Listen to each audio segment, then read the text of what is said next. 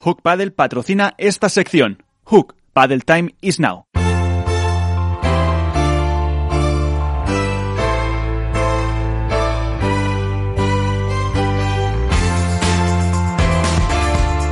En esto es Paddle comienza el debate. Y yo creo que el debate habría que empezarlo casi por eh, todo lo que apuntaba Iván, aunque eh, hay muchos eh, titulares que analizar de este campeonato, el tener a unas chicas que no estaban en ninguna de las quinielas, que da que pensar también un poco de cómo es ahora mismo la situación del pádel femenino en el que pues pues parejas que habían ganado en el primer torneo, eh, pues se quedan en 16 avos, otras no aparecen, favoritas que siguen cayendo. Eh, no sé, eh, Alberto, ¿con qué te quedas tú de lo que ha pasado en categoría femenina con todas esas sorpresas y muchas? Bueno, el padre femenino, como, como venimos repitiendo desde el inicio, quizás hasta de la pretemporada, se presentaba agitado por ese baile de parejas que se había dado y que llevaba años sin producirse pero realmente creo que nadie esperaba ¿no? que, se, fuera a dar, se fueran a dar los resultados que están ocurriendo. No, no se ha repetido por el momento ninguna victoria de ninguna pareja y eso habla de la competitividad y que ahora mismo, bueno, pues hacer quinielas o cábalas, pues son eso, cábalas, nada más. Lo que creo es que es muy positivo y que mm, trasciende incluso al propio pádel femenino. Eh, está consiguiendo hacerlo más atractivo, que cada vez el aficionado pues se siente antes en el, en el sillón a poder disfrutar de esos, de esos partidos sin ninguna pareja. Está salvo incluso desde las primeras rondas, porque antes era habitual que fueran el fin de semana cuando las parejas top tuvieran que, bueno, pues lidiar con encuentros más difíciles, pero es que ahora mismo una primera, segunda ronda se convierte en muy difícil y eso da pie a que se produzcan cada vez más sorpresas. Luego habrá que evaluar hasta qué punto es una sorpresa o no que una pareja se meta en una final. Pero el caso de Brea y Cardo, por ejemplo, es, quizá el mejor ejemplo de que el pádel femenino ahora mismo está muy, muy, muy disputado. Eh, no, bueno, ¿cómo lo veis vosotros? O también se me ocurre si son eh, de méritos de los favoritos o méritos de los, entre comillas, o de las, entre comillas, aspirantes. Hombre, yo de, de mérito no creo que sea de las aspirantes, de las favoritas, digámoslo así. Es verdad que parejas como, por ejemplo, las, las gemelas Sánchez Alayeto no están en su mejor momento. Eh, las Martas tampoco, aunque bien es cierto que han recuperado un poco y por lo menos han llegado a semifinales en ese torneo. Si bien ante Delphi Tamara, a la postre campeonas, se perdieron yo creo que de manera demasiado abultada para lo que dictamina a priori el ranking, perdieron por un doble 6-3 y creo que es una diferencia demasiado elevada. Eh, en el caso de unas que cuento yo siempre que me gusta mucho, como él y Sophie, tampoco terminan de arrancar y también están en la parte alta del ranking. Eh, Carolina y Cecilia tampoco eh, arrancan y también están en la parte alta del ranking. Es verdad que van apareciendo parejas muy jóvenes, como la de Delphi Tamara, que no estaban para nada en las quinielas ni en este ni en anteriores torneos y han hecho o están realizando una temporada eh, fabulosa. Eh, también aparecían eh, Victoria y Aranza, que también empezaron muy bien el año y tampoco se las tenía quizá entre las, entre las favoritas. Y yo creo que, bueno, al final siempre se dice, no, que el padre femenino está, está muy igualado, que cualquiera puede, puede asaltarte, pero vamos, en este caso, hasta el día de hoy estamos viendo que una pareja muy joven, que quizá no tiene la experiencia para estar en las rondas tan altas y para pelear títulos como el Fitamara, ha crecido enormemente y otras con más experiencia como Patty y Virginia, que este año son nuevas también, que se han juntado este año, pues al final están en otros últimos torneos también han sido eh, ganadoras y subcampeonas. Entonces al final yo creo que no es que sea de mérito de las favoritas, sino de que el resto están apretando mucho y las están eh, sobrepasando en otros factores que hasta ahora se veían a lo mejor más seguras, pero no terminan tampoco de arrancar, no sé si por físico o yo creo que es más un tema mental en general. Pues vamos a... Que... Espera, un segundito para saludar a una de las eh, protagonistas. Eh, Tamara Ricardo, ¿qué tal? Muy buenas, ¿cómo estás? Eh, bueno, enhorabuena, claro, lo primero. Muchas gracias. ¿Habéis aterrizado ya después del subidón del, del, domingo? Sí, bueno, vamos, vamos aterrizando un poquito. ¿Cuándo os creísteis que, que podíais ganar realmente? Ya con, cuando al final eh, ya eh, se fallaron la última bola o, durante el partido, durante el torneo, eh, porque el, el, martes pasado estuvo aquí con nosotros Delphi, no sé si te lo ha dicho, y decía, la clave nuestra es jugar el jueves, el viernes, el sábado, el domingo, como si estuviéramos en el club, pensando lo mismo. Exacto, sí, sí, al final bueno, te metes en la pista, ¿no? Y haces lo que realmente haces todos los días, que es eh, jugar al pádel.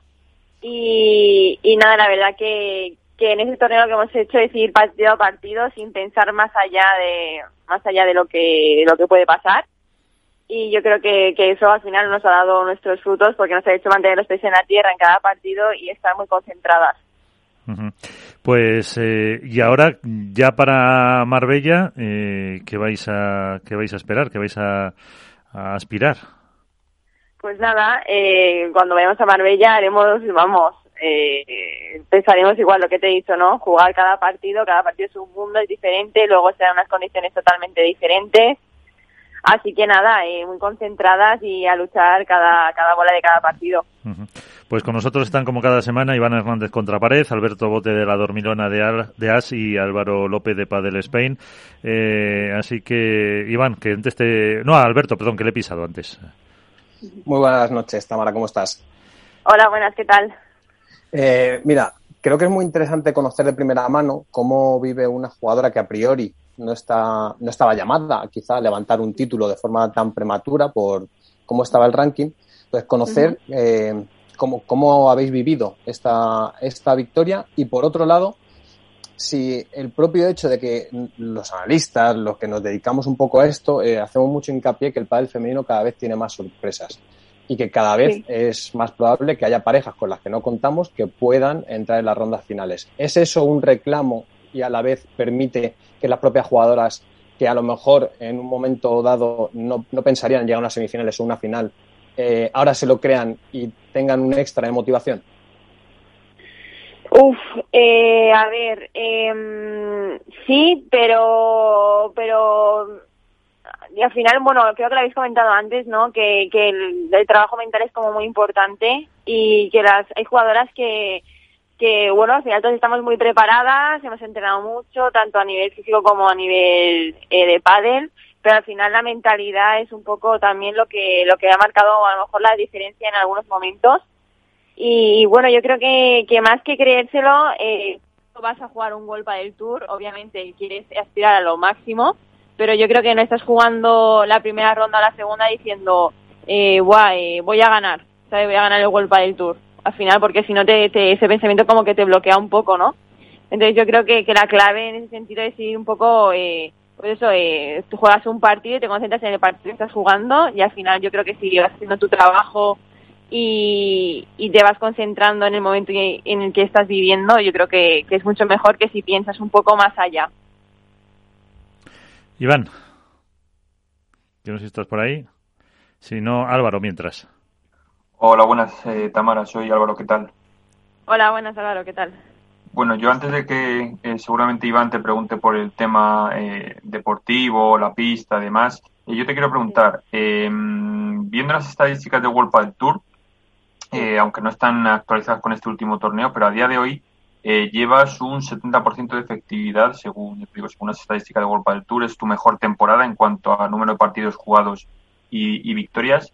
Eh, de los últimos años. Aquí cuentan desde 2013. Bueno, no, no tendremos quizá en cuenta el año pasado porque fue un poco raro, pero yo quiero saber qué ha cambiado en ti, no sé qué chip eh, has, has, activado o, cuál ha sido ese cambio para que pases de disputar sobre todo 16 y, y octavos a para que este año hayas dado ese salto tan de tanta calidad y a disputar eh, incluso finales y ganarlas. Sí. bueno, pues pues un poco lo que he hecho es eh, cambié algunas personas de mi equipo, luego incorporé a otra, eh, empecé a trabajar con mi psicólogo, con David Peri, la verdad que ha sido una incorporación maravillosa. Eh, luego también el área del físico la, la, cambié y estoy ahora con un chico que se llama Pau Calatayud, también encantada.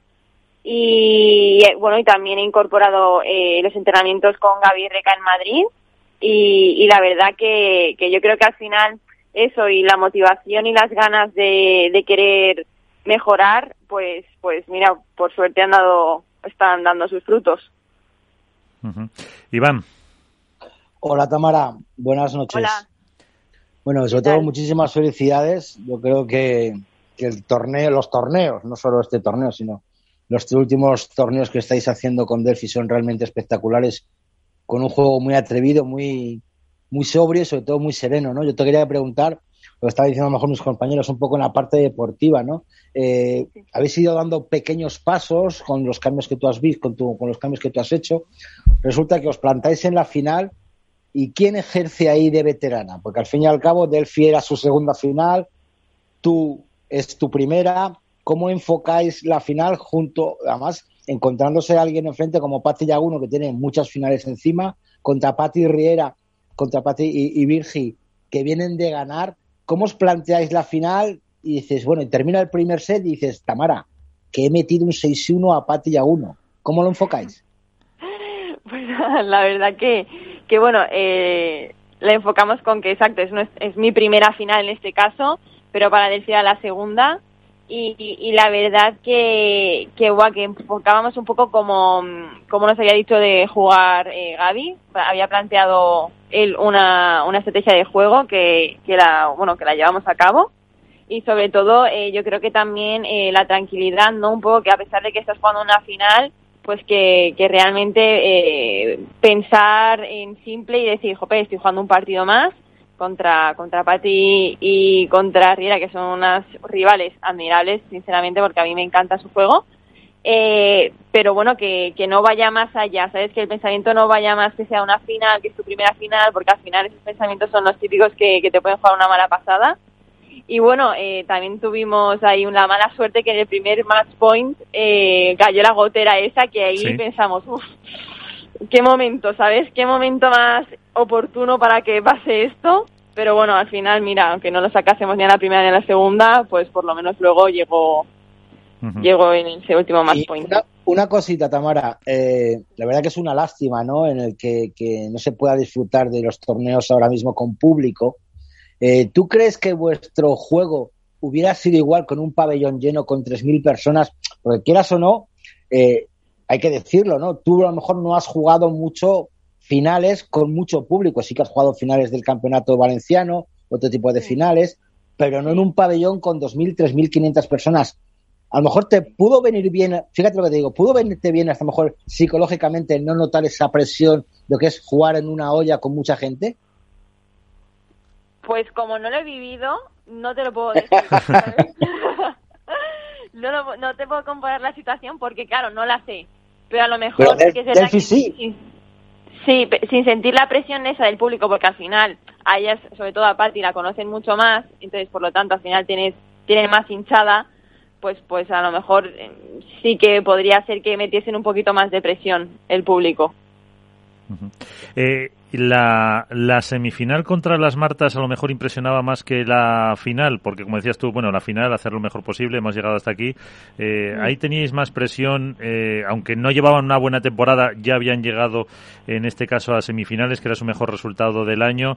Eh, Marta Marrero encima la tenías ahí eh, en, en el cruzado para, para jugar. Eh, ¿Eran más nervios a lo mejor que incluso la final? Eh, pero bueno, a ver, eran más nervios porque a lo mejor ya era como la tercera semifinal, ¿no? Como que ya, jope, ya decíamos, venga, que, que queremos esa final, ¿no? Era más por el hecho de ser la ronda que era que por las rivales, porque al final eso queríamos, queríamos, teníamos el hambre esa de, de, de llegar a la final. Entonces yo creo que era más por eso, por, por pasar la barrera esa de semis, que de, que por las propias contrincantes. ¿Y Gaby qué os ha dicho? Ahora para ya una vez eh, no en, eh, Santander, ya a la vuelta, ya eh, ¿cómo os ha, entre comillas, eh, centrado? Nada, nos ha dicho que disfrutemos del momento ahora, pero que, que llegue el martes y que nos pongamos a entrenar igual y que nos vería igual y que nos dejemos de tonterías, que, que hay que seguir trabajando. Sí, porque este año, como decían, la, la igualdad es eh, tremenda. Fíjate, pues, eh, pues eh, parejas que han ganado un torneo y que ahora no pasan de 16 avos, que quizás en ese sentido vosotras eh, sí estáis siendo más regulares, pero que, que cualquiera gana cualquiera. Sí, sí, claro, cualquiera gana cualquiera y bueno, y, y, la verdad que, que, a ver, chicos, no, no, a lo mejor siguen gobernando un poco los mismos, pero también vemos a jugadores, ¿no? Como, como Momo y Javi Rico que se han metido en la final. Y eso también en chicos están se están moviendo un poco parejas así que entran jóvenes también como, como Coello y Lamperti, bueno, en este caso más Coello que Lamperti. Pero, pero bueno, que sí, que cualquiera puede ganar a cualquiera. Pero ¿sabes por qué eh, llegaron a la final Momo y Rico, no? Sí, porque se lesionó eh, No, no, no. Llegaron a la final porque estuvieron aquí también como Delphi la semana pasada, ah. invitados. Entonces, claro, Ahí está, salisteis bendecida. Claro, eso, eh, Delphi estuvo, ganasteis y los, otros dos también estuvieron. Bueno, al final perdió contra Lebron y Ale, pero bueno, no está, no está mal. Fíjate una cosa, Miguel. Arturo Coello estuvo, llegó a semifinales. Sancho estuvo antes de Vigo y, ganó. ganó. también el primero y ganó. Eh, ¿Quién más hemos tenido? A Miguel Semler, no, a Javier bueno, bueno, bueno, Semler y Leal y también estuvo Aranza. Aranza y también llegó a semifinales. Este fin de semana, la semana pasada hemos tenido a Delphi y Delphi y Tamara a la final. O sea, ahora estás, ahora mismo Tamara estás hablando y igual llegas a la final de Marbella. Con los talismanes, ¿no? Eso, eso. Claro, claro. Pero no nos llega ningún regalo, oye, ni unas pastas, ni unos caramelos, ni unos pasteles. Bueno, que nos, nos, haga Tamara una paellita, no sé si será bien o no. Exacto, sí, sí, una paellita. Bueno, eh, Álvaro, ¿qué ibas a decir? Y yo quería preguntarle a Tamara, eh, bueno, no sé qué, mm, qué objetivos os marcabais a, principios de año, no sé si ahora ha cambiado, eh, sobre todo teniendo en cuenta el hecho de que, por ejemplo, ahora en, en Santander eh, habéis sido capaces de ganar tanto, como has dicho, a, las Martas como a Alejandra y Gemma, que son a la postura número uno. Ya habéis conseguido un título, lleváis dos semifinales, es decir, no sé si vuestro objetivo respecto al inicio del curso ha cambiado algo o mantenéis la misma línea. Eh, bueno, nuestro objetivo a priori era meternos entre las ocho, ¿no? Y ahora, pues, bueno, eh, vamos a buscar meternos más arriba en, en, el ranking, la verdad, porque ahora, eh, pues nada, ya entramos de ocho en el máster de Marbella, así que vamos a buscar posiciones más altas. Alberto. Eh, Tamara, estamos viendo que el pádel femenino cada vez tiende más a la ofensividad o quizás es la percepción que se tiene de fuera.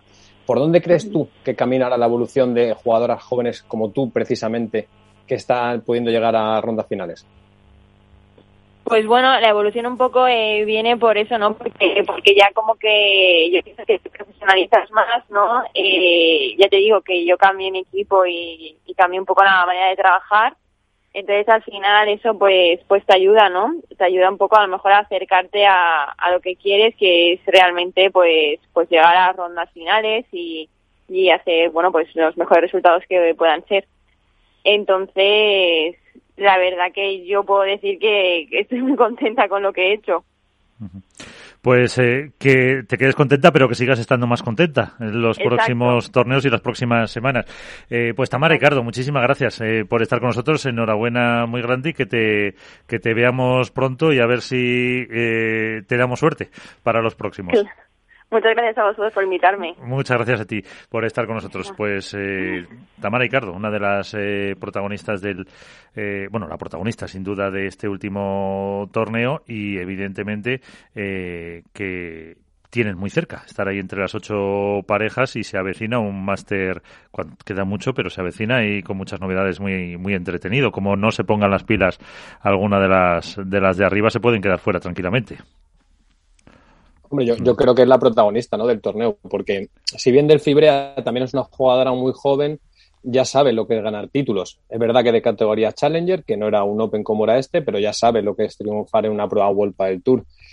Pero creo que nadie eh, hace 10 días, 15, un mes hubiera pensado eh, que Tamara Icardi iba a poder levantar de una forma tan eh, prematura, a lo mejor, un torneo World del Tour. Es verdad que vienen de hacer semifinales en el torneo anterior, que se da ahora, pues quizá todos los ingredientes en esa coctelera del pádel femenino para que eh, bueno, pues parejas como ella y la que componen del Fibrea puedan llegar a las rondas finales, pero a mí lo que me sorprende sobre todo es la solvencia, es la solvencia con la que eh, afrontan eh, una ronda final como es una final de un Open de World del Tour y más ante una pareja mucho más experimentada como son Yaguno y, y, Riera. Y Riera, gracias. Lo que, ¿Sabes lo que tiene que mejorar Alberto del Fibrea? Fíjate lo que te... Hablar al micro, porque no sabe ganar sin llorar. No, acuérdate el vídeo cuando Sí, sí, sí. tengo que buscar cuando ganó el World del Tour de, de, de Arroyo, el Open de Challenge, Challenge, estaba su madre allí, que la, lo estuve entrevistando, y no, no pudo hablar, se puso a llorar, se abrazó a su madre, y ahora cuando ha ganado el Open también, obviamente, yo entiendo, ¿no? La, la, la, la tensión y, y las ¿Sabes yo- sensaciones. ¿Sabes yo creo a poner a llorar otra vez. ¿Por qué? Porque no estaba su padre. No, yo creo que muchas veces obviamos el esfuerzo que hacen los jugadores que no son nacidos en España y que son muy jóvenes y vienen aquí a desarrollarse profesionalmente y que no tienen ese arraigo que se lo tienen que crear desde cero. Entonces, no pasaba con Aranza. Acordaros el año pasado que tu- tuvimos la suerte de poder entrevistarla y a la vez a su madre y ella hacía mucho hincapié en la importancia que tenía eh, la figura materna en su vida. Entonces, una jugadora como Del Fibrea, que antes tenía a su padre, eh, aquí también que era un apoyo, pero que se tiene que enfrentar a unos procesos no deportivos, sino vitales, en una edad en la que, pues claro, con Claro. 20 años eh, tiene muchas dudas de much- muchos estilos en el día a día y más con la presión que supone estar en la élite de un deporte profesional. Entonces, entiendo que cuando consigues un objetivo, como puede ser un título o vuelta del Tour, pues claro, pues te vengas abajo. Vamos, yo no sé ni qué haría, sinceramente. Claro. Es que Tamara Nosotros tiene, ganamos el de la urbanización y ya Bueno, lo bueno, celebramos como tal. Imagínate un World del Tour. Tamara tiene 22 y... No, perdón, Tamara tiene 24 y Delphi 21, 22, 22 Exacto. años. Sí, por eso. Que Es que... Claro, y luego, y la parte de la presión que pueda te- tener en las espaldas eh, del Fibrea por ser la hija de, que al fin y al cabo, aunque en el pádel tal no es mucho el, el- no hay muchas sagas en, ese- en este sentido, pero bueno, el ser la hija de un jugador de la talla de Nito Brea con, con la fama y la trayectoria que ha tenido en Argentina, venir aquí a buscar su futuro y, y llegar hasta ahí, yo creo que es, es importante y, y también eso pesa en la mochila a la hora de jugar una final, ¿eh? Evidentemente. Álvaro, ¿qué ibas a decir? Sí, no, y que además, como, como ha dicho la propia Tamara, eh, recordemos que han ido, yo creo, por la parte más dura del cuadro. Es decir, primero eliminaban a, a Ale y a Yema, luego a las Martas y luego su tercera semifinal, como, como decía Tamara. Entonces, eh, al final, quieras que no, todo eso pesa. Eh, cuesta mucho más, lógicamente, ganar a esas parejas, entiendo yo, que a otras del ranking. Y luego se enfrentaban en la final a una pareja que venía de ganar el anterior título y de la experiencia de Patty y, y de Virginia. Entonces, bueno, yo creo que al final para dos chicas jóvenes, que igual que ha dicho que Alberto, que al final es un, es un crecimiento no solo de padre, sino también personal.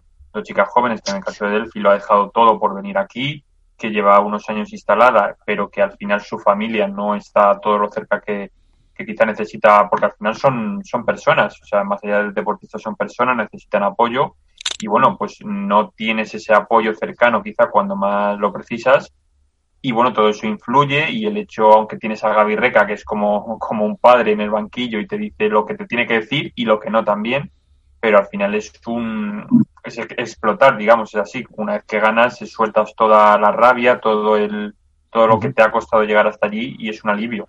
Pues De hecho, eh, eh, sí, no, iba un segundito. Luego seguimos, si os parece, analizando eh, este eh, Open de Santander eh, para saludar al jefe, al presidente. Eh, Luigi Carraro, ¿qué tal? Muy buenas, eh, ¿cómo estamos? Buenas tardes, buenas tardes a todos. Pero yo no soy el jefe, ¿eh? Hombre, el presidente de la Federación Internacional de Padre algo mandará, digo yo. Yo soy seguro el jefe entre los enamorados de pádel, esto seguro. Luego, eh, jefe del pádel no. Para mí, el deporte, los, los jefes son dos, son los jugadores, las jugadoras y los apasionados. Estos son los jefes de este deporte. Bueno, pues entonces eh, estamos todos ahí en el mismo, en, en esa, en esa parte. Bien. Porque lo de jugar, por lo menos en mi caso no. Pero bueno, eh, lo primero, eh, Luigi, Eso, en- tú lo juegas. Bueno, lo, lo intento, pero vamos, con poco éxito, no te preocupes. Eh, ok. Lo primero, enhorabuena por la reelección como presidente de la máxima autoridad del mundo del pádel, la Federación Internacional del Pádel, eh, que fue hace, hace recientemente. Todavía eh, estamos dentro de los 100 días de gracia que, siempre se da a los eh, dirigentes para antes de, meterse con ellos. Y luego también enhorabuena por esa decisión del Comité Olímpico Europeo de que el pádel va a estar en esos Juegos Europeos eh, que tendrán lugar en Cracovia, en, Polonia, que es un pasito más para, para ese sueño olímpico. ahora con Alberto Bote, con Iván Hernández, con Álvaro López, pues preguntarán, pero y hablaremos un poco de los retos que, tiene para, para esta legislatura, si vale la palabra, pero mm, ¿está más cerca ese sueño del 2028, Luigi? Yo creo, tú has, lo has hablado como un pasito, ¿no? Yo lo, yo lo llamaría como un gran, gran, gran paso. Creo que es el paso más importante que ha tenido el pádel hasta el día de hoy. es un reconocimiento muy, muy fuerte sobre varios, eh, bajo varios puntos de vista. Primero, lo hemos hablado con vosotros hace, puede ser hace un año y medio, dos años, cuando estaban dudas sobre la independencia del pádel, si el pádel iba a ser, eh, utilizo una palabra un poco mala, comido por parte del tenis. Yo creo que con esta decisión, con, con, el, con haber conseguido que entramos oficialmente, formalmente, dentro del programa de los Juegos Olímpicos Europeos, porque estos se llaman Juegos Europeos, pero son claramente como Juegos Olímpicos continentales. Y creo que esta es la, la, palabra final sobre esta duda de independencia del, deporte. Y este es el primer resultado. segundo resultado nos va a dar mucha fuerza institucional a cada una de las federaciones miembros. ¿Por qué? Porque una organización de, de un evento como este está manejado en cada país por el propio Comité Olímpico Nacional Así que eh, todo esto va a generar relaciones muy fuertes entre las federaciones nacionales que son miembros de la FIP y los respectivos comités olímpicos. Puede ser que en España todo esto no afectará mucho porque ya la relación de la Federación Española con el Comité Olímpico Español ya era bastante fuerte. Pero en los varios países, sobre todo los nuevos países que se acercan al pádel al día de hoy, yo creo que esto les va a ayudar muchísimo y va a dar mucha fuerza. Luego a los jugadores, para los jugadores y las jugadoras va a ser una oportunidad de visibilidad muy fuerte. Eh, yo ya cierro los ojos y me imagino ver nuestras jugadoras y nuestros jugadores que reciben la medalla de oro, escuchando el himno olímpico de su país. Yo creo que esto es algo de emocionante por un lado y que va a dar mucha visibilidad a los jugadores y las jugadoras para sus propios patrocinadores, para su visibilidad, para todo su percurso que que, están haciendo, con los sacrificios que hacen cada día. Y en último lugar, va a dar fuerza al pádel en general, a las marcas que se van a acercar al pádel, porque eh, los Juegos Europeos serán el final de un percurso que empieza hoy y que nosotros ahora vamos, vamos construyendo para generar un evento que empieza ya desde hoy hasta llegar a aquel momento. Y todo este tiempo tenemos que aprovecharlo para construir un buen producto, para que las marcas se acerquen siempre más al mundo del pádel y para que los medios internacionales y los broadcasters más importantes en el mundo, tanto en televisión como en digital, se acerquen y inviertan dinero en el mundo del pádel. Eh, que poco a poco parece que esos objetivos se van consiguiendo, porque cada vez hay más internacionalización, está entrando más eh, marcas y más eh, como dice usted, broadcaster, más eh, medios de comunicación, más grupos están apostando en diferentes países por la retransmisión de los diferentes torneos. Es así, es así. Yo, nosotros como FIP recibimos cada día llamadas por los broadcasters más importantes del más importantes del mundo que quieren hacer cosas con el pádel, que quieren acercarse, quieren entender primero que todo y luego yo lo que veo es que claramente tenemos que mejorar muchas cosas, ¿eh? porque está claro que hemos empezado, pero hay que mejorar cada día. Pero todo, todos los que ven pádel se dan cuenta de que es un deporte fantástico. No solo jugarlo, no solo mirarlos para nosotros que, lo, que, lo, que ya estamos enamorados, pero también a nivel de televisión. Porque pues, eh, hace unos años se decía, una, una de las cosas que siempre se escuchaba que el pádel era difícil de retransmitirlo en televisión yo creo que hoy no. Hoy estamos consiguiendo hacer un producto que se ve bien en televisión. Claramente hay que organizar bien las cosas, las producciones tienen que ser muy bien hechas, pero el, se ve bien. Y el pádel, un poco como el tenis en este caso, somos similares, tiene una fuerza que ya con una cámara fija tú ves el juego. Hay otros deportes, por ejemplo, como el golf, que para que tú veas la bola tienes que seguir el golpe y la bola hasta que llegue al resultado. En el pádel no y esta es una fuerza muy importante que ayudará muchísimo al desarrollo del pádel, no solo hoy, sino en los, años que vienen. Pues eh, Álvaro, una cuestión. Sí, hola, buenas Luigi, ¿qué tal? Bien, ¿y ustedes cómo están?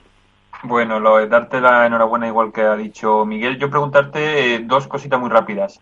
Eh, una, a nivel personal, a título personal, de los últimos proyectos y circuitos que, que habéis lanzado en la FIP, quiero que me cuentes cuál es el que personalmente te hace más ilusión, no sé, por lo que haya costado o por lo que suponga para, para lanzar el pádel. Y la segunda pregunta es del circuito Promises, que al final es la cantera del pádel. Em, ¿Cómo se ha gestado un poco teniendo en cuenta, corrígeme si me equivoco, que entiendo que lógicamente en España hay mucho pádel de cantera, de gente muy joven, en Argentina entiendo por ejemplo que también, pero yo creo que en otros países, como por ejemplo los países nórdicos, que, se están haciendo mucho el pádel, es más a nivel eh, jugadores más maduros, jugadores más mayores. No sé ahí cómo está el pádel de cantera, pero no sé cómo se ha gestado eso uniendo a los diferentes países con, tus, con tu segunda pregunta ya has respondido, ya, has adelantado la respuesta de mi primera, de la primera pregunta. Para mí, el proyecto que me hace más ilusión es justo el Fit Promises. ¿Por qué? Porque yo quiero invertir en los jóvenes, en los menores, en las chicas y los chicos jóvenes, porque este va a ser el futuro del pádel. Eh, claramente luego hay que siempre centrarse en los eh, profesionales, en los jugadores de, de, los circuitos importantes, pero sin jóvenes este deporte no tiene futuro. ¿Y por qué el circuito Fit Promises me hace mucha ilusión? Porque los países, como tú llamas, nuevos, que ya tienen seguramente equipos para participar, por ejemplo, europeos eh, de mayores, hoy tienen dificultad en generar equipos para ir a jugar al Mundial de Menores. Así que, ¿por qué hemos pensado el Fit Promises? Porque el Fit Promises será algo que permitirá a las varias federaciones, a los varios países, de empezar a generar eventos que sean eventos de calidad, que motiven a los niños y a las niñas para que empiecen a jugar y que empiecen a competir, que empiecen a tener un ranking, donde ven su nombre en el propio ranking. Por esto nosotros, nuestras atenciones ahora son claramente centradas en todos los eventos, porque tenemos muchísimas cosas y muchas importantes. Pero yo personalmente lo que quiero más entre todos es Speed Promises. Así que ahí centraré mis atenciones eh, en las próximas semanas. Iván, ahí tienes al presidente. Eh, hola, presidente. Eh, muy buenas noches. Iván, querido, ¿cómo estás? Me estoy preparando para las preguntas complicadas. ¿eh? Que se está preparando para las preguntas complicadas. No, no, no, yo ya no hago preguntas complicadas. Visto lo visto. Cada vez, que hago, cada vez que hago una pregunta complicada, luego me sacude más que otra cosa, yo voy a ser bueno y no voy a, no voy a, dar, no voy a dar caña a nadie ya nada más. yo quería preguntarle, eh, viendo el calendario, por ejemplo, que, tiene Cracovia, que va a ser para el 2023, del 9 al 25 de junio, ahora mm, va a ser todavía, además en un mes de junio, donde se, juntan muchos torneos World del Tour, se juntan muchos torneos FIP. Eh, vamos a tener que tener una reunión, o va a haber que ver una reunión entre la FIP, World del Tour, federaciones internacionales, federaciones nacionales y Comité Olímpico para que ese mes de junio, ¿cómo se va a trabajar en el pádel para que las selecciones puedan ir y puedan al mismo tiempo competir World Padel Tour, porque al fin y al cabo estamos hablando de casi 20 días o 21 días de, de de juegos eh, europeos que pueden coincidir con algún que otro torneo World Padel Tour. Ahora, dos cosas, Iván. Eh, primero, yo creo que en temas de calendario internacional, yo creo que eh, hasta ahora con World Padel Tour hemos cooperado muy bien y creo que en tema de ranking y tema de los dos circuitos que hoy tenemos, tanto el World Padel Tour como el Cupra Fit Tour, y que han sido un éxito total. Ahora, como tú bien dices, hay que trabajar bien el tema de calendarios. Así que mm, ya estamos hablando mm, bastante con World Padel Tour sobre el tema de calendarios.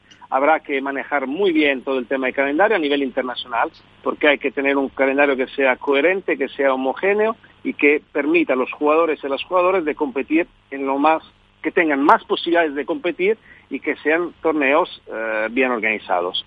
Eh, en tema de Juegos Europeos, eh, los Juegos Europeos en la parte pádel serán no más de cinco días.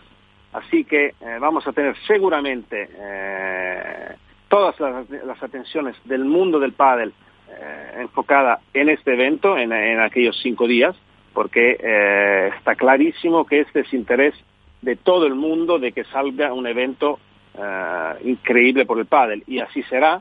Yo estoy seguro que vamos a ofrecer un espectáculo muy bueno donde los jugadores y los jugadores van a jugar un pádel increíble y yo creo que es interés de todos los actores del mundo del pádel, tanto circuitos profesionales como federaciones como comités olímpicos nacionales, de que eh, tenemos un calendario coherente y que se pueda dar la correcta eh, importancia a este evento que hasta el día de hoy es el evento más importante donde el padre va a estar. Y una última pregunta, esta sí que puede ser un poquito más complicada, ¿vale? Eh, antes de las elecciones a, la, la, reelección como presidente de la FIP, la cual, por supuesto, hay que felicitarle y agradecerle al mismo tiempo la situación que ha tenido con España de colocarle otra vez dentro de la Junta Directiva y esa junta directiva tan, tan heterogénea, ¿no? que ha cogido Japón, Australia, países muy heterogéneos para unificar el pádel. ¿Qué, ¿Qué sensación le dio o qué impresión le dio ese famoso documento de que había federaciones de que no querían asistir o, la ausencia de Portugal? Eh, ¿qué, ¿qué, sensación le dio? ¿Fue una, una, una reelección fácil o, o se temía alguna, alguna interferencia de alguien? Mira, eh, aquí hay dos temas. Eh, primero, las elecciones las hemos celebrado dentro de la sede del Comité Olímpico Italiano, que en Italia es una institución pública. Eh, las elecciones y la asamblea de la FIP la hemos, antes que todo, hemos pedido la autorización al Ministerio de la Salud italiano y al Ministerio, al Departamento de Deporte de la presidencia del Consejo de Italia. Así que estaban todas las autorizaciones del mundo. Así que estas polémicas yo las, las, las, he visto de la misma manera de como he visto las 180 cartas que he recibido por parte de las mismas personas, que claramente, como siempre, le gusta intentar generar polémicas. Efectivamente. para mí sí, siempre. Ahí, ahí va, ¿no? Luego, el, el, que siempre hay alguien que tiene que dar la nota discordante sí, y que quiere generar eh, problemas donde no los hay, viendo eh, lo, la, la, unidad que ha conseguido usted ahora mismo en el mundo del padre, que hemos vuelto a unir a toda la familia del padre y que se están consiguiendo todos aquellos propósitos que, que usted eh, puso sobre la mesa allá en, en, en, Castellón. Exactamente, esto es, y sobre todo hay un tema que la unidad ha sido tan importante, la unidad ahí, pero también un otro tema que para mí es mm, impresionante, en un momento claramente complicado de pandemia, porque esto no es algo que está bajo nuestro control. Hemos intentado retrasar lo más, lo más posible antes de hacer las elecciones para intentar generar las condiciones mejores. Pero de todas maneras, en un momento así y, en un, haciendo una, una, asamblea, no durante un evento, porque en general siempre se celebran durante un mundial, así que es más fácil para los países asistir, hemos tenido una participación récord, porque estaban presentes el 75% de los votos de la FIP que es algo de impresionante en una asamblea como esta. Luego, claramente, la unidad y sobre todo, como tú has dicho antes, la calidad de la junta directiva que hemos elegido. Eh, una junta directiva que representa realmente todo el mundo del pádel, representa la historia con España y Argentina, representa las novedades con Japón, representa eh, México, que es un país donde el pádel nació, eh, representa Brasil. Realmente hoy tenemos una junta directiva global importante y creo que ahora solo tenemos que hacer una cosa, es trabajar y hacer cosas, porque eh, hay que charlar poco y hacer muchas cosas, y luego disfrutar en la pista de lo que, se, de lo que hemos podido organizar bien. Uh -huh. eh, Alberto. A ver, yo, yo, si yo estoy ya en racha, ya estoy embalado, presidente, perdóname, pero yo ya estoy embalado y me estás dando muchísima información que hay que asimilarlo todo esto. Y, y, quería preguntarte por los dos próximos eventos tan importantes que, primero, si vas a estar en Canarias en el próximo Flip Rise de Canarias, que, que ya estuviste el año pasado, que te dio buenas sensaciones. Yo creo que, que Canarias es una plaza muy importante para el pádel mundial y, sobre todo, todos los torneos que están haciendo realmente salen espectacular, si vas a estar en Canarias. Y la segunda sí, pregunta es... Permíteme, permíteme eh, de, de, sobre... de, corregirte una cosa. En Canarias, en Canarias va a ser un Flip Star no es un fee price, ¿eh? Ah, es verdad, Finstar, correcto. Acepto, acepto la corrección, presidente. Eh, yo quería preguntarles sobre los próximos eventos de, más importantes que va a tener el mundo del pádel, que son el, el, Campeonato del Mundo de Qatar y el Campeonato del Mundo de Veteranos en, en Las Vegas. ¿cómo se plantea también esos torneos? Como se están haciendo los de Europa, que va a haber, se espera una gran afluencia de, equipos, que incluso va a haber previas, eh, la, ¿cómo va a ser el tema de comunicación? ¿Cómo se los plantea? Te digo, te digo un poco. Eh, primero te digo, eh, esta semana tenemos un Fit Gold en Suecia. Semana siguiente tenemos el Fit Star en Canarias. Eh, así que tenemos muchísimas cosas. Final de mes empezamos con el Campeonato de Europa, que como ya saben todos es un, ha tenido por primera vez un récord de participación con 18 países y vamos a, a jugar previas y esto creo que es un resultado fantástico. Luego tenemos muchísimas pruebas de FIP Tour en eh, junio, julio, agosto. En septiembre vamos a tener, además de las pruebas de FIP Tour que siguen hasta final de año, pero en septiembre vamos a tener a final del mes el Mundial de Menores en México. Y este será un evento muy importante. Eh, en el mes de octubre tenemos el Mundial de Veteranos en Estados Unidos, que es un evento muy importante por el futuro del pádel. ¿Por qué? Porque tenemos que ser capaces de desarrollar el pádel en Estados Unidos. Eh, hay que ser realistas. Sí, hay que celebrar las cosas positivas, pero también hay que ser realistas. Hasta el día de hoy, en Estados Unidos, no hemos conseguido de poner el pádel donde mereces estar. Así que yo creo que el Mundial de Veteranos ahí es una ocasión muy importante que tenemos que aprovechar. Para veteranos nosotros, Luigi, para veteranos nosotros. Tendremos que estar allí. Todos, todos. A mí me gustaría apuntarme. A mí si Italia veo que falta, si hay un lugarcito yo me apunto, ¿eh? pero como mi nivel ha bajado mucho, veo difícil que me dejen jugar. Pero si hay un Open me voy a apuntar seguro. Pero sí, realmente eh, en eh, Estados Unidos es un país donde yo en los próximos años eh, quiero que la FIP se focalice mucho porque es muy importante desarrollar el pádel ahí por las marcas, por las televisiones, por la gente. Realmente es un país, uno de los más importantes. De Estados Unidos viajaremos a Qatar, donde sí celebramos el Mundial. Mundial de Qatar, que ya tiene un récord increíble de inscripciones, se han apuntado 29 países, seguramente vamos a hacer calificaciones.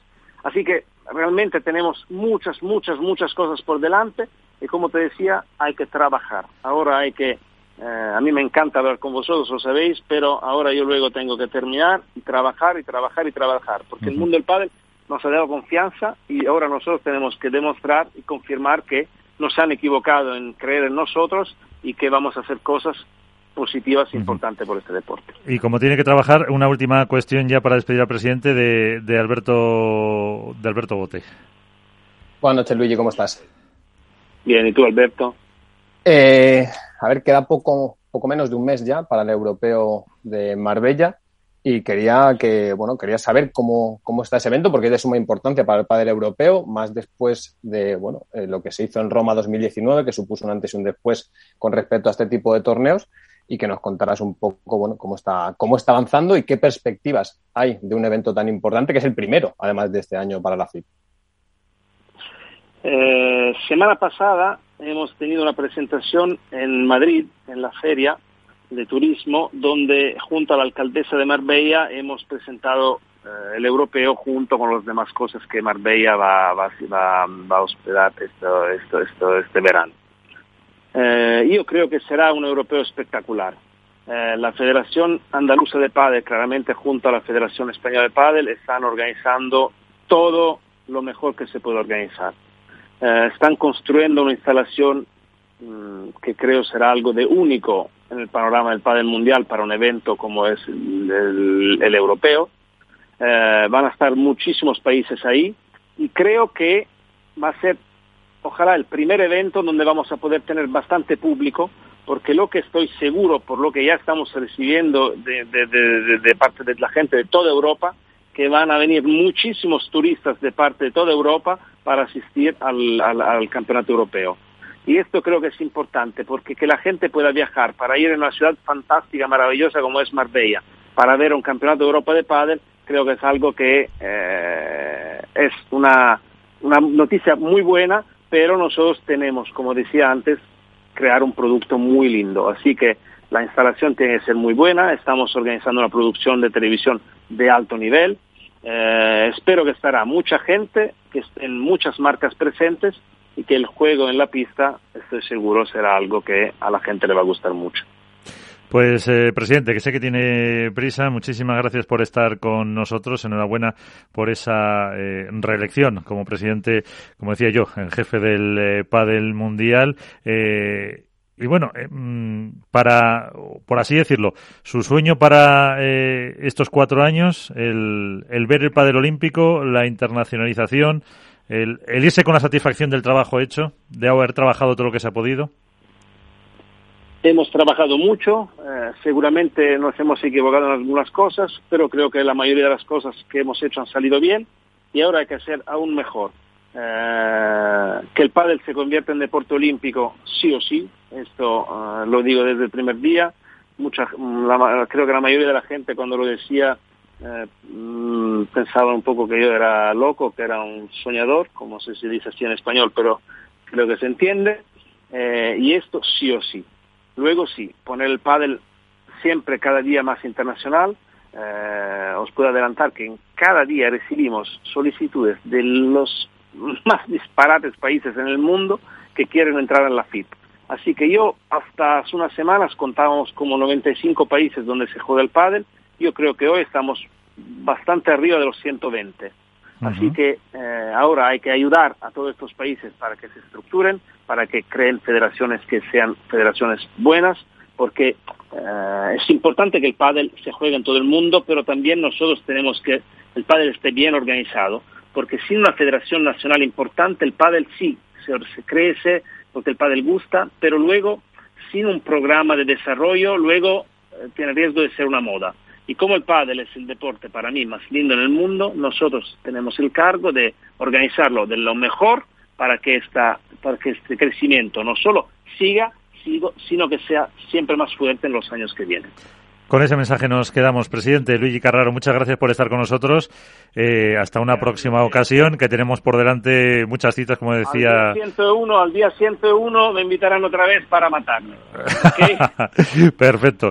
Pues eh, lo haremos, lo haremos. Apuntado que vamos a echar cuentas. Eh, Iván, echamos cuentas a ver hasta cuándo se cumple eso. Lo hicimos también con cuando fue Ramón Morcillo elegido presidente. Lo que pasa que él se libró porque le tocaba el 23 de diciembre y era casi Navidad y le dejamos unos días más de gracia. Así que, que haremos pero, la. Pero la verdad es que. Haremos la suma. Permíteme decirlo. Ramón Morcillo ha demostrado hasta el día de hoy que es un excelente presidente eh, uh -huh. y creo que por el pádel español en primero y eh, luego para todo el pádel mundial su llegada a la presidencia mmm, realmente ha cambiado mucho la historia de este deporte así que lo quiero mmm, agradecer y felicitar al mismo tiempo. Uh -huh. Pues Luis Carraro, muchas gracias. Eh, hasta la próxima. A ustedes un fuerte abrazo a todos. Pues ahí está. Eh, Luis Carraro, el presidente de la Federación Internacional de Padel, que en, yo creo que nos deja eh, con la miel en los labios, pero a vez con la, en, pues casi eh, cada vez más posibilidades de que al final en 2028, cuando se celebren, que creo que no tienen sede todavía, eh, porque sí se va a mantener la estructura de los años pares, aunque este año en Tokio se celebre en 2021, de que podamos ver allá en algún sitio del mundo eh, el pádel profesional. Yo creo que eso es lo, más importante porque todo eso eh, conlleva mmm, pues una internacionalización, una presencia de marcas, una estructura que se culmina con esa presencia en los Juegos Olímpicos, ¿no?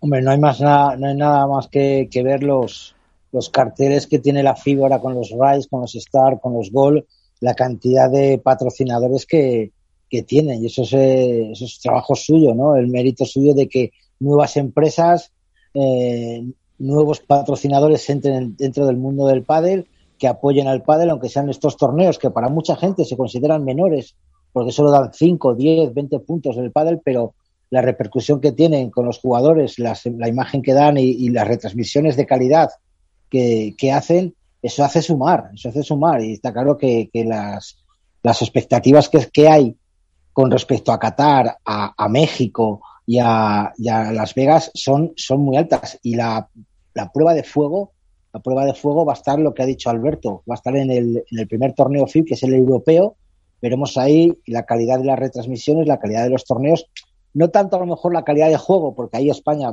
mm, creo que no va a tener problemas en ganarlo, pero vamos a ver muchas otras cosas que son las que vamos a tener que analizar.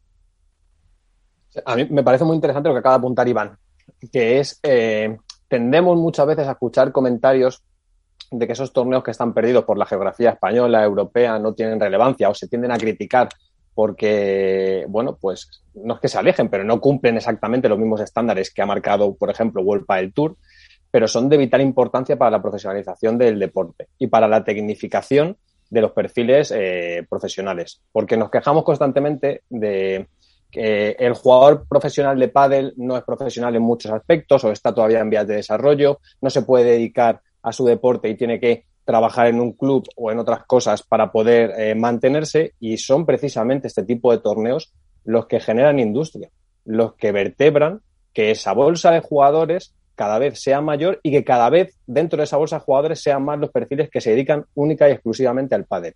Si a eso le sumamos que el pádel necesita cada vez de más perfiles internacionales para que sea un eh, deporte global, la labor del FIP Tour es fundamental.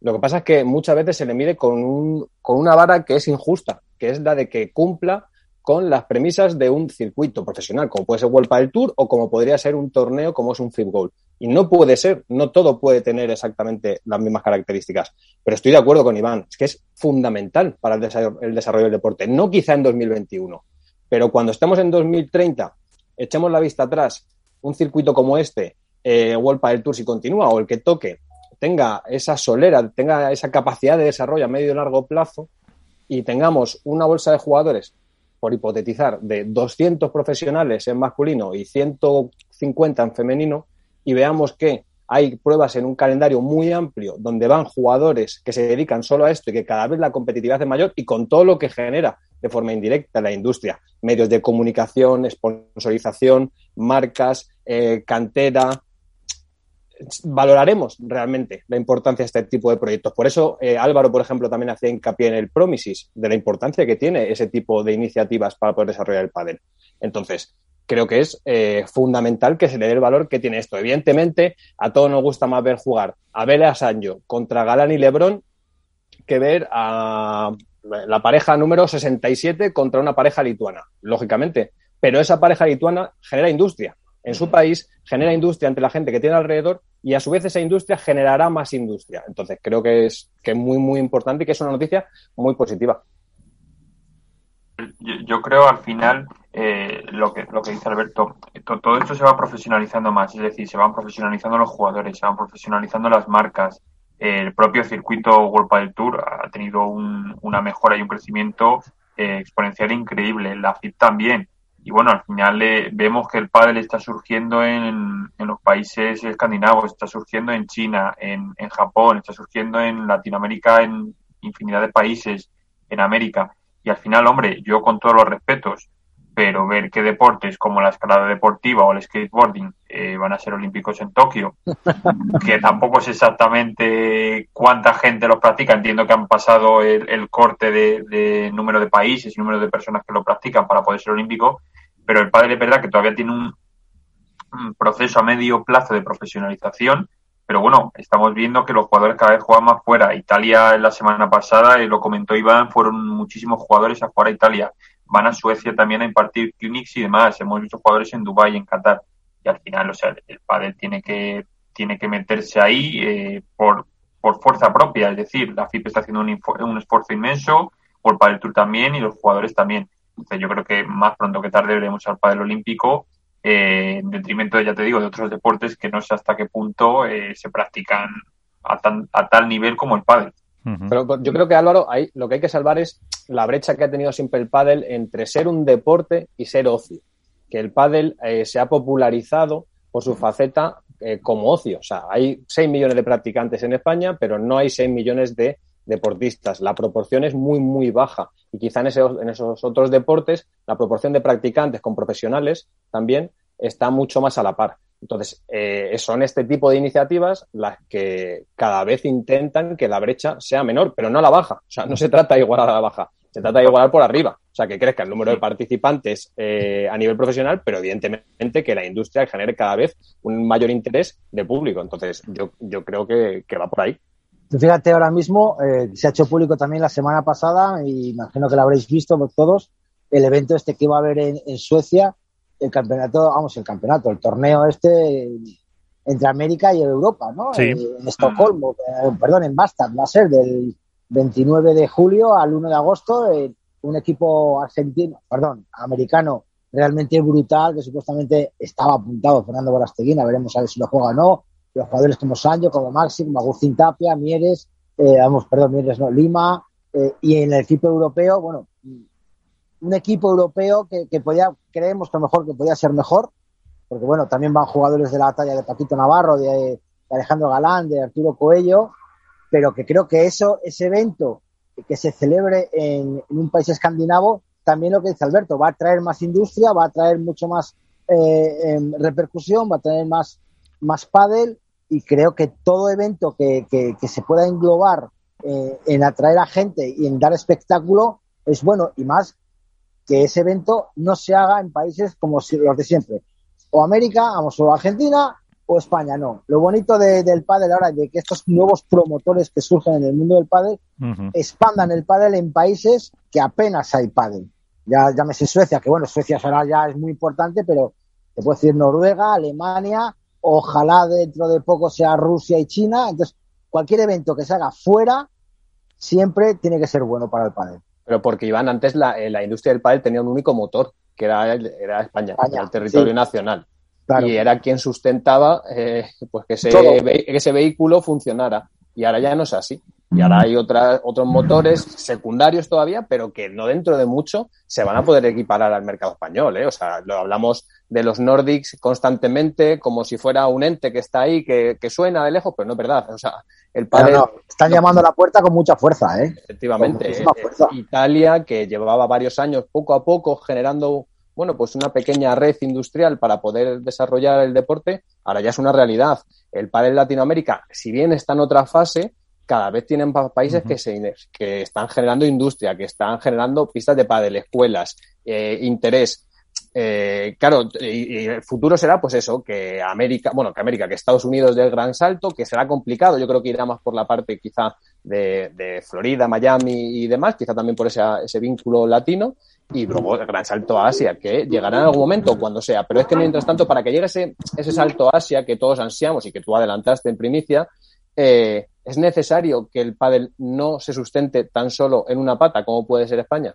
Es necesario que tenga una industria suficientemente grande como para que genere interés, porque eh, los negocios están donde están y si se interesa un gran player es porque de verdad hay negocio y el negocio no puede ser que un país como España sea el único que está generando industria en el pádel, no viable. Una duda, oye, que no habéis eh, o no se suele mencionar eh, lo que le llaman la locomotora europea, que es Alemania.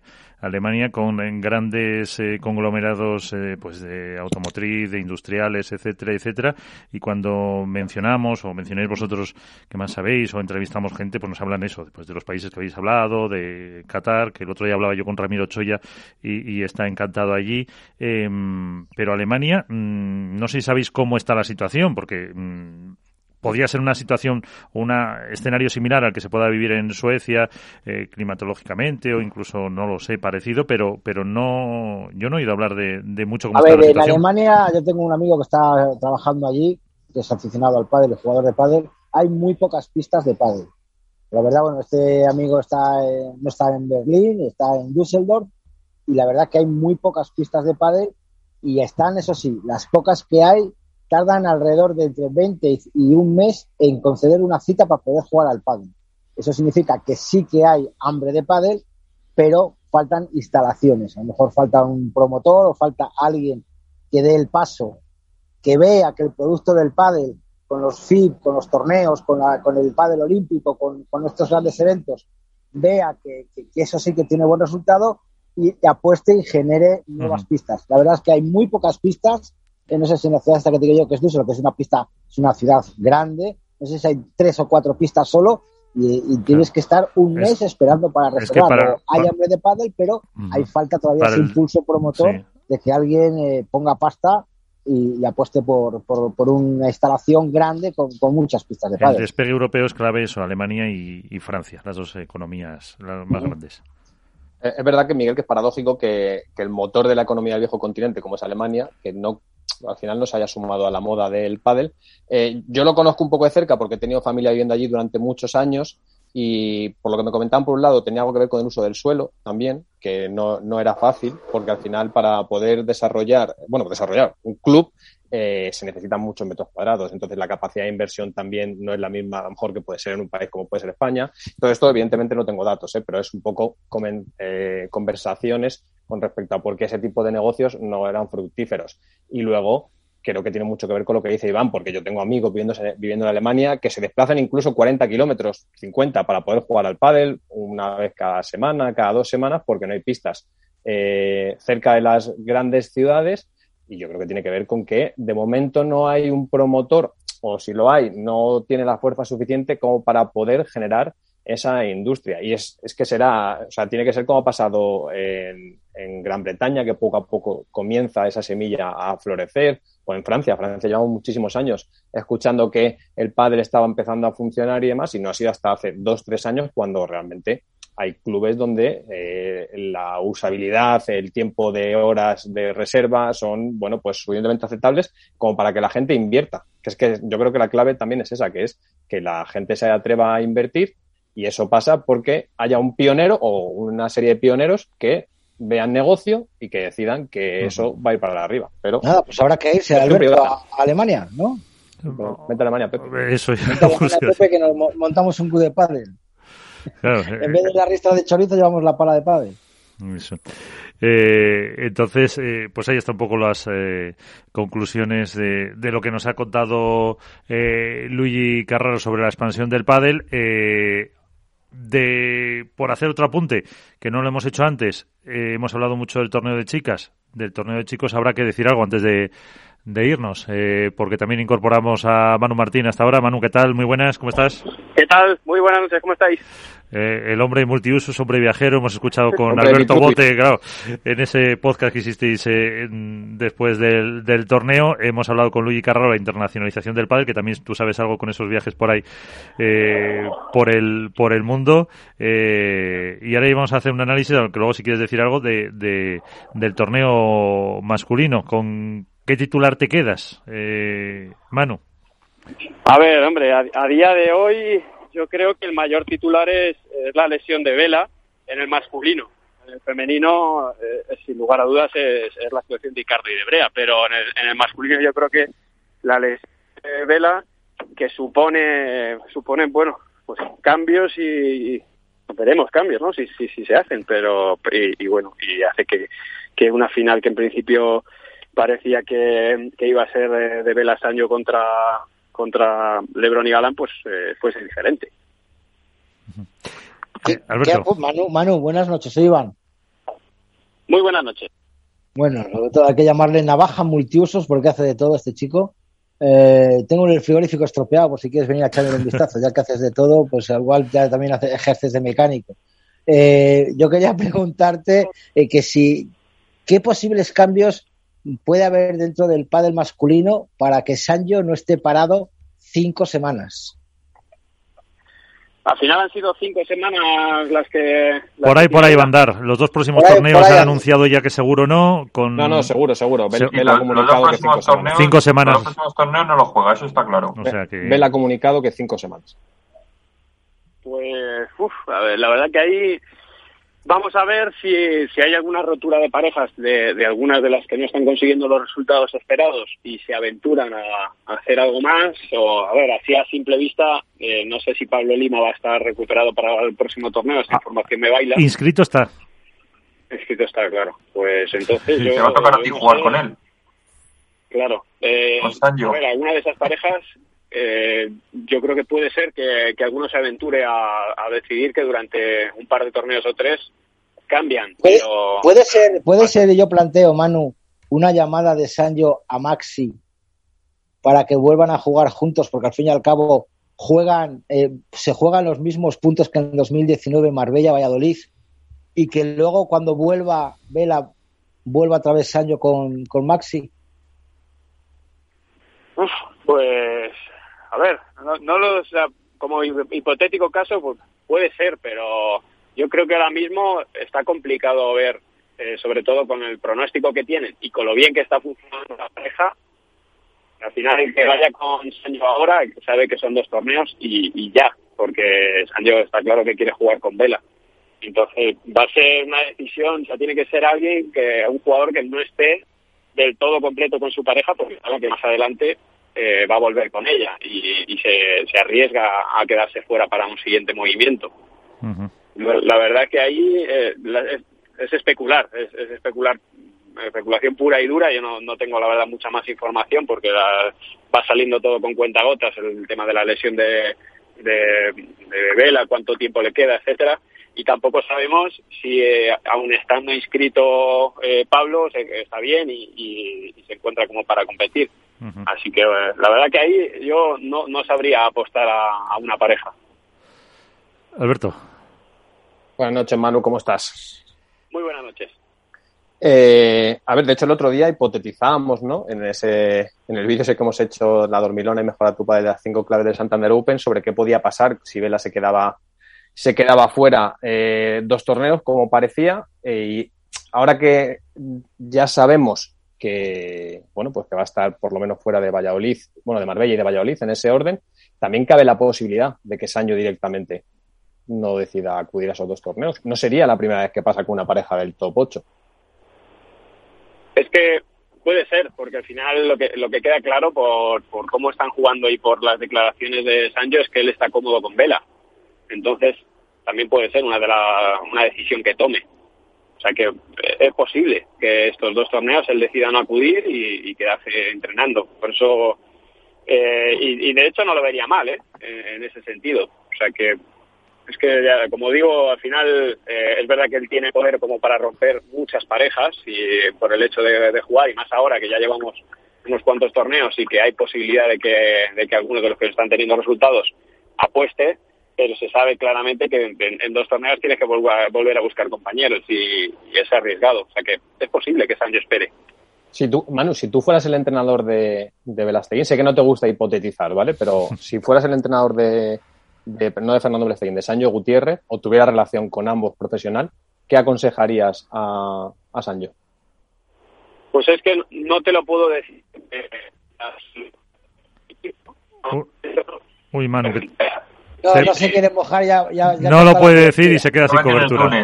Hace, se ha metido en el túnel porque no se quiere mojar. Sí, no, no, no yo no puedo, eh, no puedo decir de lo que le aconsejaría porque hay tantas cosas que no se saben fuera, hay tantas cosas dentro de los equipos que no se saben desde fuera que yo, yo no podría valorar esa decisión. Y de hecho he tenido experiencias eh, de las que he aprendido mucho aconsejando a un jugador eh, en este tipo de situaciones. Así que hay que valorarla eh, muy, muy en detalle, conociendo todo todas las cosas que pasan dentro y, con todo y con hay riesgo de, meter la pata. ¿no? Yo creo que tienen una pareja que, se, que está claramente funcionando, que tienen una química muy buena entre ellos y esa química hay que cuidarla. Entonces, este tipo de momentos y de decisiones, así ahora mismo Sancho decide no jugar con otro jugador, eh, para Vela también es una muestra de, respeto y de, y de de, lo que está apostando Sancho por, por, la, por su carrera este año como, como pareja, que también haría que salga reforzada. Entonces, son muchos aspectos a valorar dentro de la ecuación. Álvaro. Eh, muy buenas, Manu, ¿qué tal? Muy buenas noches, Álvaro. Yo quiero preguntarte dos cositas. Bueno, durante el torneo estuvimos hablando en el, en el chat del equipo eh, por la pista. Eh, en ocasiones parecía que era demasiado lenta, otras no tanto, a veces parecía que la bola salía demasiado, otras no. Yo quiero que me valores un poco tú, que al final lo has visto de primera mano, eh, cómo era realmente esa pista en Santander, si era igual o, muy similar a Vigo. Eso por un lado. Y luego por otra, de los torneos que llevamos eh, ya durante la temporada, quiero que me digas con qué te quedarías tú, con qué nombre, por ejemplo, tanto en masculino como en femenino, que más te haya sorprendido. ¿Para bien o para mal? Eh, a ver, sobre la pista, en principio se vuelve a plantear una pista lenta. Es verdad que durante el día hay momentos en los que por temperatura o por humedad, eh, bueno, pues la, pelota sale un poquito más. Hay momentos también del partido en los que, bueno, si aprovechas que la pelota está recién cambiada, sale mejor, pero seguimos hablando de una pista lenta que, que sale vemos que jugamos la pelota únicamente con, tiros donde están cerca de la red tiros en suspensión, donde por ángulo la pelota acaba levantando, pero para mí seguimos de momento en, temporada de pista lenta. O sea, todos estos torneos que hemos jugado han sido pista lenta y de ahí, bueno, se ven algunos puntos más rápidos, pero, pero bueno, eh, se alarga claramente y, por eso el poder de adaptación de Sancho y de Vela que hacen que, en estas circunstancias pues eh, realmente se, hagan toda esa, esa parte táctica que tejen esa tela de araña. Entonces, yo creo que seguimos todavía en una pista lenta donde lo que prima es que le puedas dar con efecto suficiente para que la bola levante y que elijas bien el estar cerca de la red para, para pegarle la pelota. Y sobre jugadores clave de, este año, a ver, eh, a mí me parece que, que tenemos en el femenino, por ejemplo, que queda clarísimo, Brea y Cardo, que ya vienen haciendo desde la pretemporada una, un año buenísimo, que o sea, Brea y Cardo, Virginia Riera, porque Pati Yaguno yo ya la tenía dentro de dentro de las que siempre han estado arriba, pero Virginia me parece que las actuaciones que ha tenido aparte en, la, desde la final del torneo anterior, que salió salió muy valiente y a ganar el partido, esas tres eh, jugadoras me parece que están haciendo un temporadón de momento. Hay muchas más que puedo sumar, pero esas tres quizás son, son las, las que más te pueden llamar la atención. Y en el, en el masculino señalaría a Coello por, bueno, por haber alcanzado grandes rondas eh, desde el principio, aunque ahora ya haya tenido un par de torneos un poco más flojos. Y bueno, serle leal, que, aparecen en el panorama y se quedan, y, sé que se van a quedar. En el masculino es que hay tantas figuras que lo están haciendo bien que es complicado quedarse con una, ¿no? Y, quizá, por último, señalar a un dinero que, que me, me, gusta mucho cómo ha asumido el rol dentro de esa pareja. O sea, obviamente Paco ya está ahí desde hace mucho tiempo, ¿no? Pero creo que Dineno, que ha soportado muchísima presión, que los dos primeros torneos no fueron todo lo bien que podrían haber ido, que se está adaptando muy bien a los jugadores que tiene enfrente y para mí Dineno es un, eh, está haciendo un, trabajo muy bueno. Se mantiene ahí, perfil bajo, no saca mucho la cabeza, pero, pero ojo la presión que ha tenido que pasar eh, cuando los primeros resultados no salen y, la gente, al final del público, muchos eh, cuestionaban la decisión de Paco, o sea que me quedo también con esa. Pero bueno, que si sigo hablando, fíjate, Ale Ruiz, Estupa, hay un montón de jugadores que, que han sacado la cabeza. Alberto. Eh, Manu, el otro día en la charla que teníamos con, con Seba, os, hice, os hacía una pregunta al final eh, relativa a la figura del entrenador y me llevó a plantearme, eh, estamos en un año en el que las sorpresas son, bueno, lo llamativo del torneo y quería saber hasta qué punto tiene influencia precisamente la figura del entrenador, porque muchas veces, más allá de nosotros, que a lo mejor nos fijamos un poco más, eh, no se le da relevancia. ¿Es el entrenador quizá también una de las claves para que se esté el circuito agitando un poco más? Esa es la primera. Y la segunda, eh, quiero saber cómo está, que sé que Iván también lo espera, la M1 Pro. Porque si antes ya sabía eh, la trascendencia que tenía, el interés que estaba generando, eh, ahora que he estado en Discord y este tipo de plataformas en las cuales estoy completamente pez, me parece que, o sea, la cantidad de gente que está esperando que salga ese producto a, la venta, quizá ni me lo imaginaba. Pues con la primera, el, o sea, el papel del entrenador es muy grande. Eh, al final hay muchos aspectos que no se ven, eh, de ordenar al jugador, de establecer prioridades, de darle confianza, de, de orientar, que, que, son, son clave, ¿no? Entonces sí, está claro que, bueno, pues cada vez eh, tenemos mejores entrenadores, mejores medios, jugadores que, pues como en el caso de Gaby, dejan de ser jugadores para ser entrenadores, como lo será de aquí a nada seguro eh, Seba Nerone y, que ganaremos un técnico brutal. Entonces yo creo que todo eso suma. Luego ya está eh, en la parte del jugador, porque en este caso, por ejemplo, Gaby entrena, eh, y entrena a Tamara y a Delphi y también entrena a Lucía y a Bea. Y sin embargo hay una pareja que está consiguiendo mejores resultados. la parte final, la decisión final es el jugador. Eh, entonces, bueno, si el jugador no, no termina de hacer lo que tiene que hacer en la pista, eh, o falla, porque todos somos humanos, pues el entrenador llega hasta donde llega. Pero tengo clarísimo que el entrenador es una parte, una pieza fundamental. Y ahí se ha quedado. Eh, por lo menos ha terminado la frase. El entrenador es una, alto, ¿eh? una, pieza, una pieza fundamental. que es verdad que algunas veces cuando ha habido esos cambios hemos reivindicado la figura del entrenador porque no como pasa en otros deportes, siempre es al final el eslabón más débil, pero en este caso más porque es que muchas veces no tienen ni contrato eh, para, para tener una, una cobertura cuando uno de los dos decide, decide irse.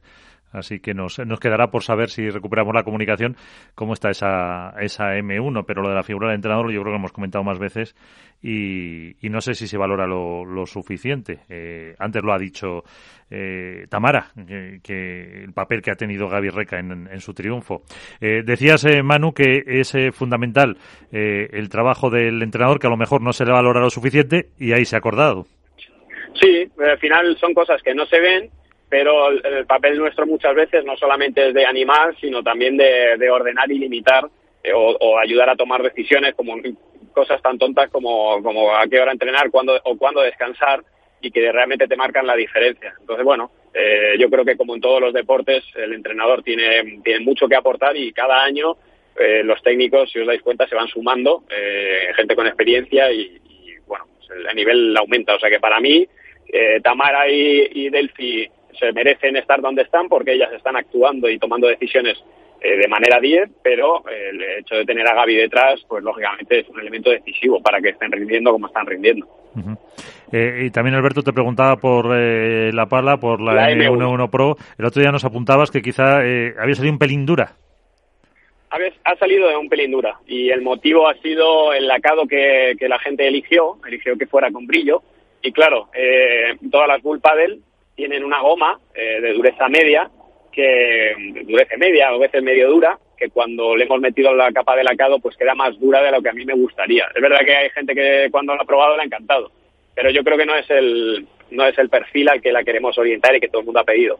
Así que lo que estamos eh, buscando es eh, qué, qué lacado le vamos a añadir por fuera para, para ver eh, qué materiales, para que el aspecto sea similar pero quede un poquito más blanda y al gusto de todos. Así que ya me han dicho que hay mil y pico unidades creadas eh, con los, las calcas puestas y todo, solamente a falta de aplicar el último barril y a partir de ahí, pues eh, en principio las fechas las previstas, pero bueno, ya me dijeron, no sé si eran bien 300 que ya están solo a falta de, de terminar de ponerle el brillo.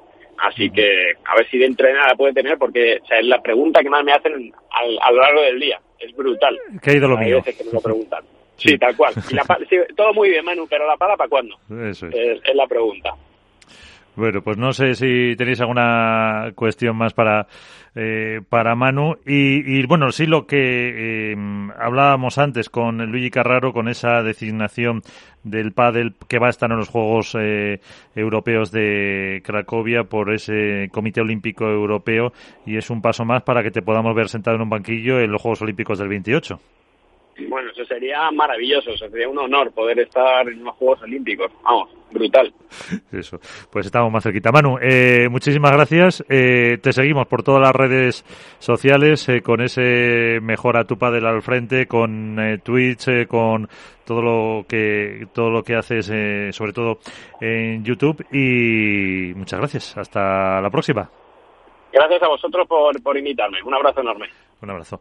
Y nosotros, por si queréis poner también algún apunte más al eh, cuadro masculino, alguna cosa que os eh, llamara más la, la, atención a modo de, de conclusión. Sí, Álvaro.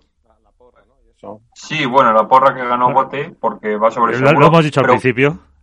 Sí, sí, sí. No, yo más que apunte, eh, sí que, eh, digamos que una pequeña pullita, al, en este caso a la retransmisión al circuito, porque si no recuerdo mal, eh, corregidme si me equivoco, en la final masculina ni una sola vez se pudo escuchar a los entrenadores en el banquillo. Creo que, creo que, ya te digo, creo que no me equivoco, entonces, bueno, eh, hemos estado hablando de la labor de los entrenadores, entonces creo que es importante para los aficionados que además en este caso, que no hubo público, porque se pueda escuchar lo que dicen en los banquillos, eh, y más en una final, lógicamente, pues que se les pueda volver a escuchar. No sé por qué motivo ocurrió, y creo que en la final femenina solo fue una o dos veces, eh, la que pudimos... Yo creo que es a lo mejor, Alberto, uh, perdón, Álvaro. Sí. Corrígeme, ¿eh? no lo sé. Es una apreciación mía que igual luego ya sabes que cuando yo hablo luego me caen collejas por todos lados. Pero puede ser una apreciación en cuestión de, de si está muy disputado o no disputado el partido, si ven que está tensionado, que hay tensión o no, que es lo que consideran oportuno ver lo que escuchan porque es un momento crítico y es interesante y, y en la caso de, de la femení, de las chicas, de los chicos era un 6-2, 6-3, se veía más o menos fácil. Sí pero, sí, pero Iván, en el primer set de la final femenina fue 6-1.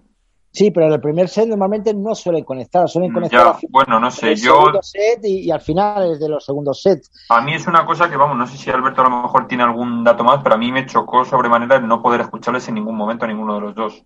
Eh, si no me equivoco, Lalo eh, contestó, no sé si fue en redes sociales o en la retransmisión, no recuerdo ahora mismo exactamente de dónde, pero contestó dónde estaba pautado la entrada en banquillos y que era, algo, era algo inamovible y que está estructurado así, si no sería un caos, evidentemente, para lógicamente. que fuera en función de cómo fuera el propio, el propio partido.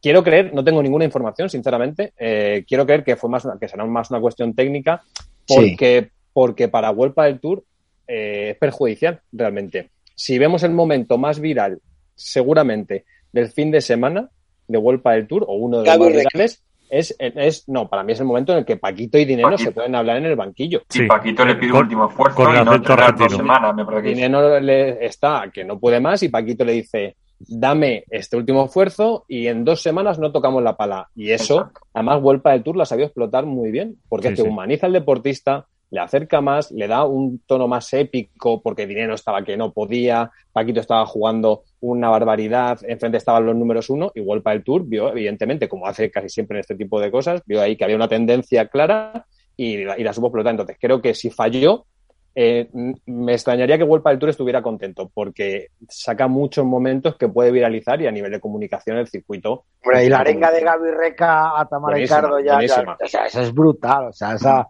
increíble de flaca, que la concha de la lora, bueno, eso fue realmente espectacular. O luego Paquito cuando se puso hablar en, en, argentino, ¿no? Pegale, pegale, ¿no? O sea, son cosas, momentos. Dinero diciéndole a Paquito, cerrame el centro. Cerrame el medio que yo ya que por, por el palero no entre ni una. Efectivamente, son momentos épicos y que, que efectivamente World Padel tú los tiene estudiados. Y como tú dices, eh, Lalo, no sé si lo dijo en, lo, en el séptimo y noveno juego del segundo set o en función de cómo va el partido, yo creo que lo tienen hecho así. Y es más, lo tienen hecho así porque los jugadores y los entrenadores lo saben cuando van a entrar los micros. Entonces también se cuidan muy mucho de lo que dicen.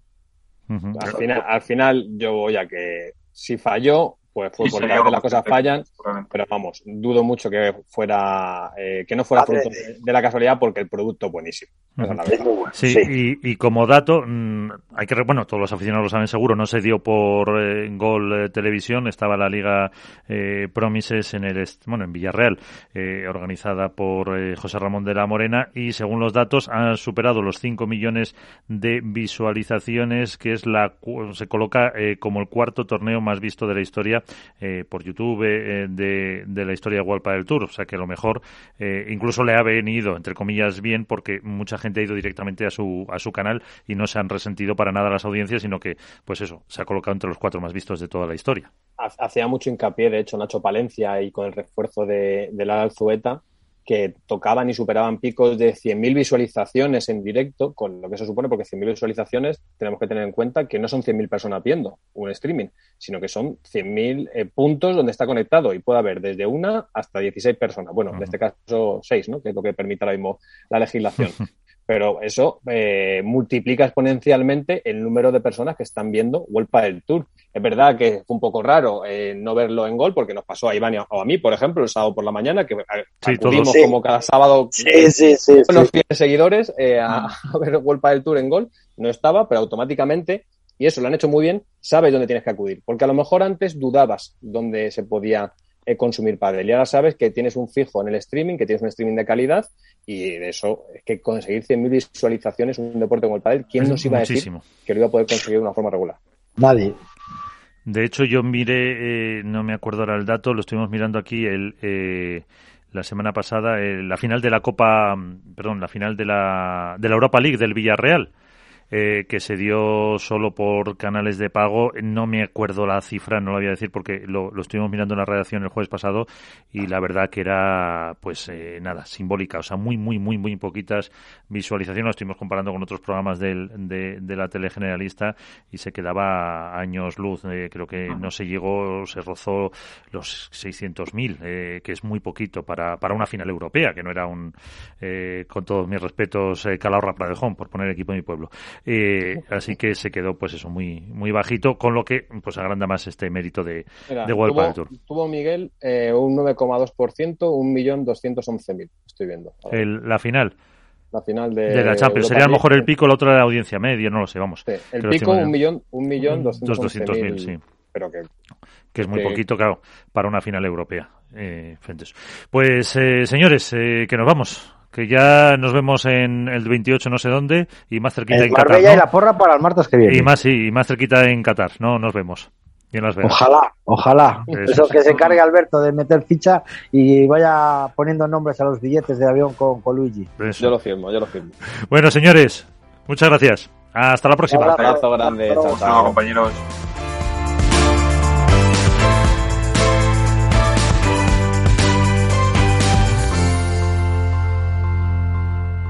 Hook Paddle ha patrocinado esta sección. Hook Paddle Time is now.